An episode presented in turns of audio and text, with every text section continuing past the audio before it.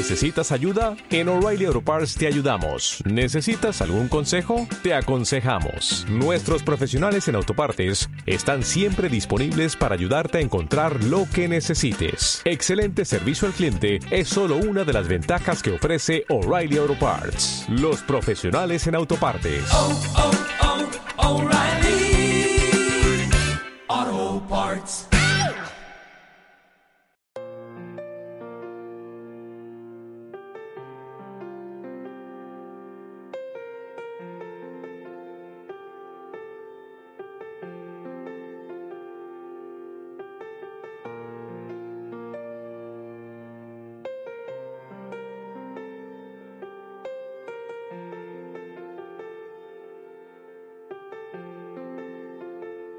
Bueno, pues hola, hola, hola. Bienvenidos, bien halladas, mentes inquietas, a un podcast sosegado. bueno, ya me conocéis, pero aún así me gustaría presentarme. Soy José, tengo ya 48 años, 48 tacos, soy un viejuno y si me tuviera que definir a mí mismo, vista mi dilatada trayectoria y experiencia en el área, diría que soy un maestro en errores. Tengo un máster con todo tipo de fallos, de errores y de gambas en la vida. La verdad que no tengo más vicios, sinceramente, porque no tengo más pasta. Y no he cometido errores graves porque he tenido suerte. Pero tengo un amplio abanico de errores cometidos y además suelo cometerlos de dos en dos. De error grave solo en error grave, no, de dos en dos a lo de Bilbao, al estilo de Bilbao, a lo grande, doblete. Um, uno de los errores que cometí hace ya muchos años, cuando estudiaba y te sacaba buenas notas y luego en el trabajo normalmente tenía um, cierta reputación, la verdad que me iba bastante bien, entre trabajos anteriores a este siempre he ido escalando, evolucionando, ¿no? Y, y tenía hasta cierto estatus. Empezaba de aprendiz y acababa de maestro, o empecé en producción y acabé en ingeniería, entonces como se dan bien los estudios, no saco ninguna carrera. Yo hice FP2 electrónica, me resultó fácil, ayudaba a compañeros. Pero, claro, te va todo bien, trabajas, te va bien, tienes reconocimiento. ah, y eso pues te alimenta el ego y me creí sencillamente que era bastante listo. Esa gamba pues me llevó a cometer otro tipo de errores, como os he dicho, de dos en dos, que fue el de buscar una posición, un estatus y el de perseguir el dinero. Perseguir el dinero significaba eh, invertir en bolsa. Coincidía en aquella época, en el trabajo anterior, con un amiguete que, ingeniero eh, industrial, se llamaba Juanillo. Se llamaba Juan y llevaba años invirtiendo en bolsa y fue un poquito con el que me enganché. Le iba bastante bien, sí que tenía todos sus ahorros en bolsa, no tenía nada en, en casi nada en el banco. Y estamos hablando de finales de los 90. Para que los que sois jóvenes eh, os hagáis una idea, no había ni internet casi. sí que había, pero bueno, Google acaba de despuntar y había una empresa que se llamaba Terra, que había comprado todos los buscadores de habla latina, tanto Zoo como Le, como Altavista, creo. Y el- la idea que tenía en el sector era que se iba a repartir todo como la telefonía, ¿no? Por países. Uno grande en Alemania, Deutsche, otro en Estados Unidos, otro tal. Y en plan a lo grande, Telefónica metió pasta porque dijo, pues para el habla hispana y portuguesa, Terra. Pues yo me creí listo, me creí que las cosas me iban bien en bolsa, la verdad, hice algún cursillo, empecé a leer libros, eh, análisis técnico, análisis fundamental, lo descarté enseguida, ¿para qué? Y luego pues caí en cositas pues como los ganchos de la independencia financiera, el trading, ahí empecé a perder casi todo lo que había ganado. Si creéis que los que están ahora en YouTube y os enganchan, eh, para timaros, esto es más viejo que, por lo menos de, finales de los 90, ¿no? Todo esto de invertir con apalancamiento, operaciones intradía, nada de comprar en bolsa a ver qué pasa, va a cogerlo dentro de un año. No, no, intradía. Yo opero y salgo en el día, si sube apuesto que va a subir y gano, si baja lo veo claro, apuesto que va a bajar y gano también. Empiezas a mirar productos derivados y bien, bien, perfecto, porque así no solamente pierdes con eso y con el apalancamiento todo lo que tienes, sino que puedes perder todo y más. Pero bueno, a lo que íbamos. Iba yo ahí con mi ego arriba, buscando el dinero, buscando el estatus, y con mi amigo Juanillo nos juntábamos todos los días para comer y eh, nos juntábamos siempre 8 o 10 en una o dos mesas, nos íbamos separando. Y el tema de la bolsa era recurrente porque eh, eh, Terra en concreto, Juan fue vendiendo casi todo lo que tenía para cometer el error de meterlo en una sola acción. Para que os hagáis una idea, Terra salió en noviembre, si no me equivoco, del 99 a 11 euros y pico y fue subiendo muy rápido. En el trabajo todos los años teníamos una revisión en diciembre que era la evolución, la valoración de, de cómo habíamos hecho, ¿no? En producción no, pero cuando eh, estábamos en ingeniería, como estábamos fuera de convenio, pues te hacían un repaso y te justificaban si te subían de nivel o no, que era lo que habían esperado de ti o no. Yo, como os he dicho, tenía eh, bastante reconocimiento para mí, ¿vale? No dentro de la empresa, sino yo. Para mí, un FP2 que salta de producción en ingeniería, estaba muy contento, con veintipocos años, y me subieron dos niveles por eh, la dedicación y en parte porque como era el último mono, ahí de ella venía el último mono. Era el último mono del departamento y el que menos cobraba, pues ya me subieron un poquillo y para subir tampoco sobre dos niveles. Y me vine arriba, me vine arriba, así que profundicé en mi fallo. Seguí metiendo pasta en bolsa ahora que ganaba un poco más y además eh, metía más horas con un reloj en el trabajo, como estaba bien visto. Pues venga, eh, ¿cómo se llama? Un obsesivo del trabajo y un poco avaricioso a triunfar en la vida. Total, esto era de listos, yo me quería muy listo. La cosa es que al amigo Juanillo empezaron a venir eh, algún eh, mando intermedio, algún jefe, a comer con nosotros cuando estaba él, porque eh, le iba tan bien en la bolsa que empezó a mirar para comprarse un Audi TT. Quería comprarse un coche deportivo de gama alta en lugar del utilitario que tenía y con la novia querían meterse ahora en un pisazo nuevo en lugar de comprar un piso normalito o tal. Esto, pues claro, día tras día, pues empezaron a, correr rumores, se ganó cierta fama, cierta reputación y además solía acertar. El tío era bueno, ¿eh? cuando decía eh, yo le dije, digo, he vendido Telefónica porque se están haciendo grandes la competencia, Vodafone viene de fuera, acaban de llegar, eh, Orange y tal, estaban surgiendo nuevas compañías en el sector, dije, yo ya con la competencia esto se reparte la tarta y me voy. Y él decía, no, no, no, si el negocio funciona cuando hay competencia, si no hay hueco para la competencia es que no funciona. Y coño, acertó durante un tiempo, acertó. Eh, este tipo de, de consejos era lo que le llevaba a seguir sumando y ganarse la reputación que él también tenía. El tema es que en la revisión de diciembre a él le dijeron que le subían de nivel, pero que a cambio tenía que ayudar a su compañero. Él estaba en un proyecto que iba más o menos en fechas, pero el compañero Alex, aunque hacía todo lo que podía y lo hacía bien, porque eran mesa con mesa y él lo sabía, eh, no llegaban. Pero le metieron presión, dijeron, oye, ¿por qué no dejas un poquito tu proyecto y le echas una mano a Alex? Y él dijo, ¿por qué no contratáis a otra persona? Yo no voy a meter más horas, dice, porque gano más dinero fuera que dentro de la empresa. Se negó nos lo contó, nos quedamos alucinados y en enero nos volvieron a llamar un poquito a todos y para intentar sacar adelante el otro proyecto, pim pam pum, yo empecé a implicarme con el otro proyecto y eh, me volvieron a decir que me dieron una carta de recomendación que, y que si todo iba bien me volvían a subir de nivel. Pero Juanillo, que era más listo que yo, se negó.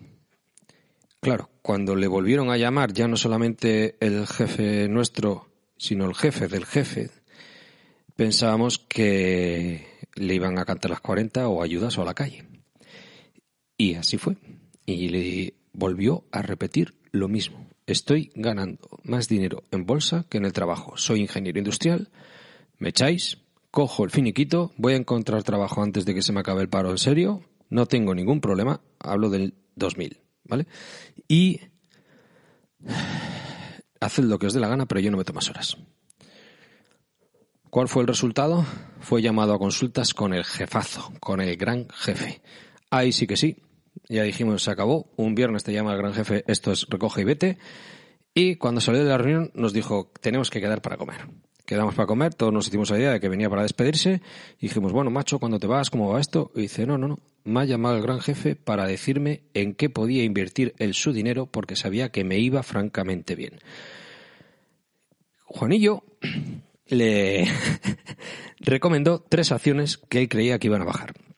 Esa fue su venganza por la presión que le estaban metiendo todos los días para que metiera horas o se iba a la calle, para que metiera horas o estaría mal visto y para que se quedara y tal, cuando sus planes eran casarse y comprarse un piso con su novia.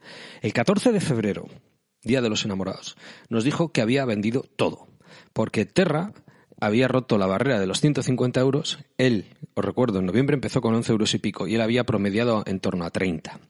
Había quintuplicado su inversión, la inversión de los ahorros de toda su vida y se podía casar tranquilo. Se lo había prometido a su novia y era el regalo para su novia. Casualidades de la vida, ese día Terra tocó el máximo. Bueno, lo vendió según nos dijo, a 149,90 porque quería venderlo a 150, pero pensaba que era un objetivo que podría ser una barrera y dijo como, las, eh, como en las rebajas, 149,90. Hizo una pasta gansa que nunca nos dijo cuánto era, pero sabemos que se compró un pisazo nuevo en una urbanización, bueno, en unas torres nuevas que estaban haciendo en Bilbao. Lo que no se llegó a comprar fue el Audi TT porque eh, mientras estaba, acababa de venderlo, eh, no le cabía en la parcela de sus padres, que era donde guardaba el coche, eh, estaba entre columnas, decía que por anchura no le cabía, y en cuanto llegó la boda hizo bombo, y cuando ya se presentan los churumbeles, el deportivo salta por la ventana. Así que cuando me lo encontré, me dijo que el deportivo no había oído suerte, pero bueno, estaba muy contento, la verdad. Pero bueno, ¿por qué os cuento esto de la bolsa y tal? Pues porque cuando yo andaba detrás de, como la rata, detrás del camino a la rata, intentando buscar estatus, posición y, dinero, una de las cosas que sí que me sirvió, una de las historias que sí que me gustó, mientras caía también en, los magufos de la independencia financiera y perdí pasta con algunos, y comprando cursos de mierda, pues fue la historia de un inmigrante húngaro que en los Estados Unidos de los años 70-80 no he encontrado la historia, me cago en la leche, me fastidia, pero no la he encontrado. Eh, vendió eh, una cadena de supermercados y cuando estaban en Nueva York todos los abogados reunidos de un lado y del otro, vendía la cadena a un, grupo más grande que se quería expandir a esa costa, estaba en el centro y en la otra costa, pues eh, dijo que él no sabía firmar porque era analfabeto. Claro, saltó la sorpresa. Resulta que la historia de la vida de este hombre es que era judío y durante la Alemania nazi tuvo que refugiarse en Suiza que era el Estado independiente, siendo, eh, habiendo perdido a su familia, eh, se, metió en una iglesia y allí el cura le acogió como monaguillo. No sabía que, que era judío, pero eh, le dijo pues para que estudiara un poco teología, para convencerle, no funcionó. Pero bueno, de monaguillo por lo menos tenía para comer, para dormir y se iba buscando la vida. El tema es que con la guerra pues aquello acabó siendo más que unos refugiados, un éxodo de gente y el pueblo de Suiza empezó a subir de población, el obispo le dijo al cura pues que aquello que iba en aumento, que tenía que llevar mejor eh, la parroquia, no valía con que el monaguillo le hiciera el mantenimiento de la ropa en la sacristía, le ayudara con las misas y demás, sino que pues había que llevar unas cuentas eh, y necesitaba un escribano, alguien que tomara notas, que hiciera una especie de notario eh, llevando el diario de la iglesia y que redactara la correspondencia, ¿no? Claro, siendo analfabeto, pues podéis imaginar el futuro de este hombre, este chavalillo, y el, cura lo que hizo fue despedirle y darle un billete a Estados Unidos.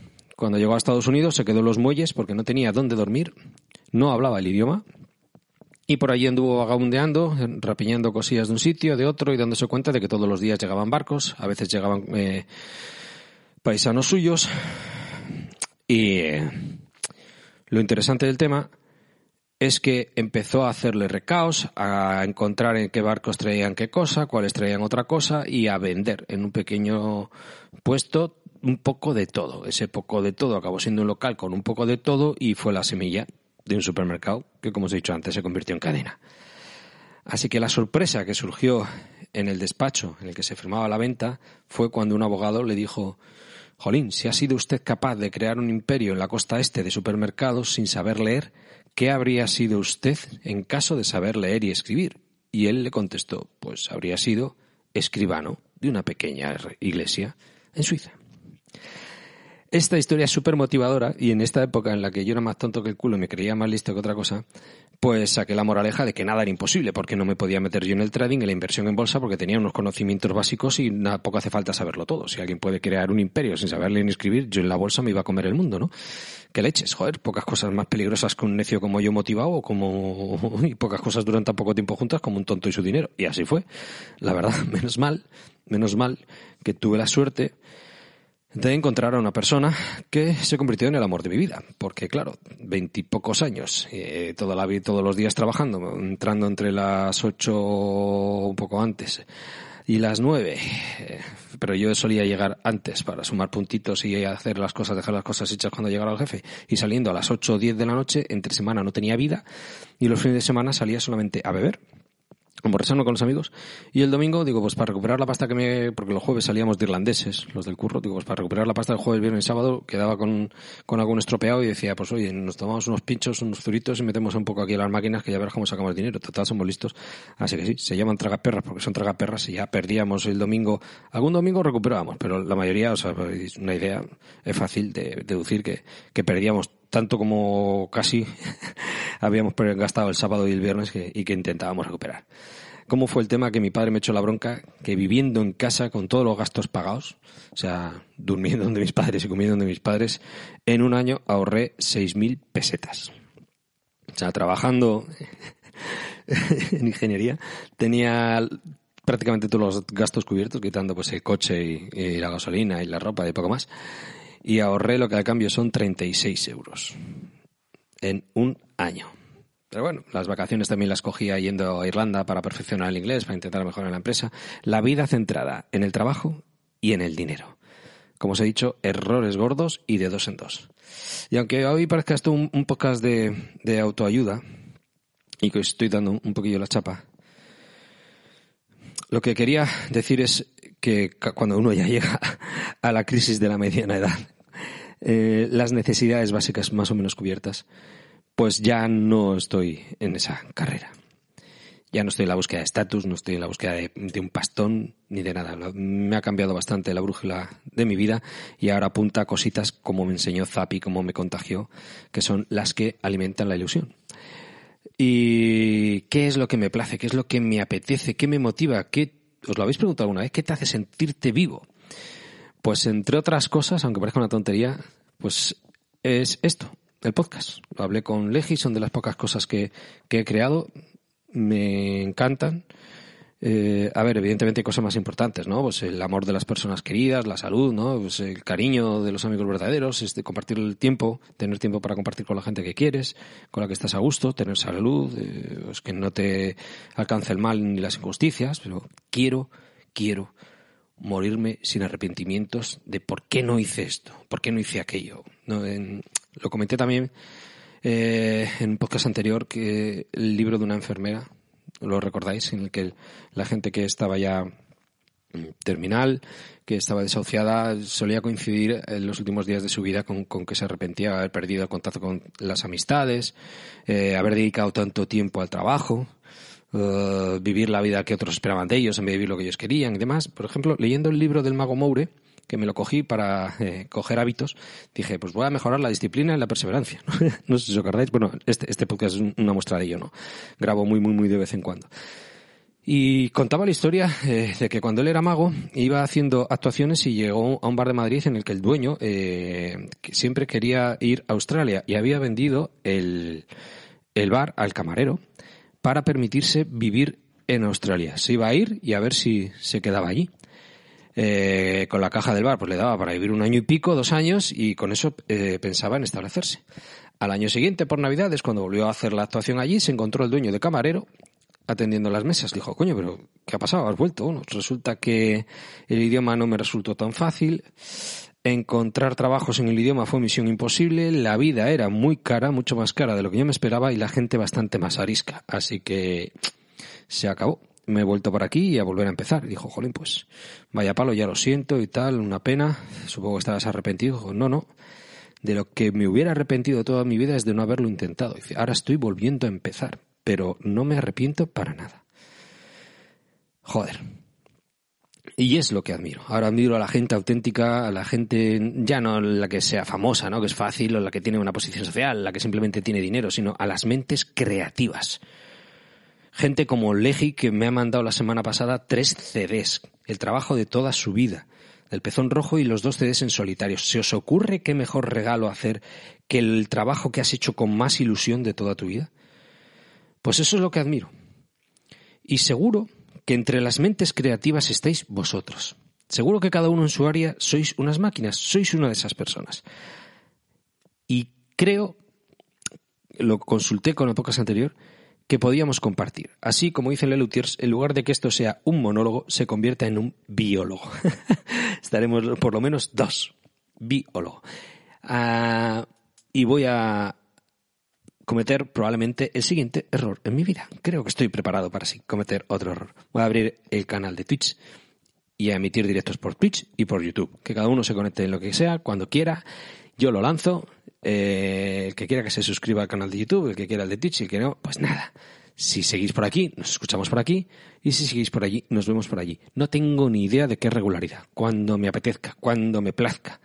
Pero esto se trata de regalar y recibir cariño y disfrutar de la vida. Y ahora, el freno que tenía, la barrera mental que tenía de, joder, me da vergüenza, yo solo seré capaz, pim, pam, pum.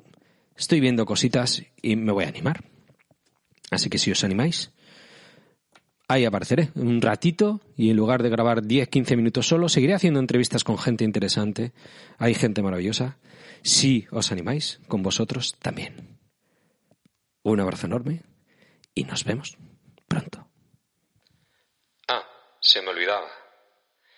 Terra acabó siendo absorbida de nuevo por Telefónica, en teoría a 5,25 euros. Yo recuerdo que era algo más, pero rondaba los 6 euros. Estado buscando la información que ponía 5,25, creo que era 6,20, 6,18, algo así. Pero os podéis imaginar, la venganza de Juanillo fue tremenda. Comprar en torno a 150 y los jefes no sé cuándo lo soltaron, cuánto lo vendieron, pero tuvieron que perder. en fin, cuidado con Juanillo. Un abrazo.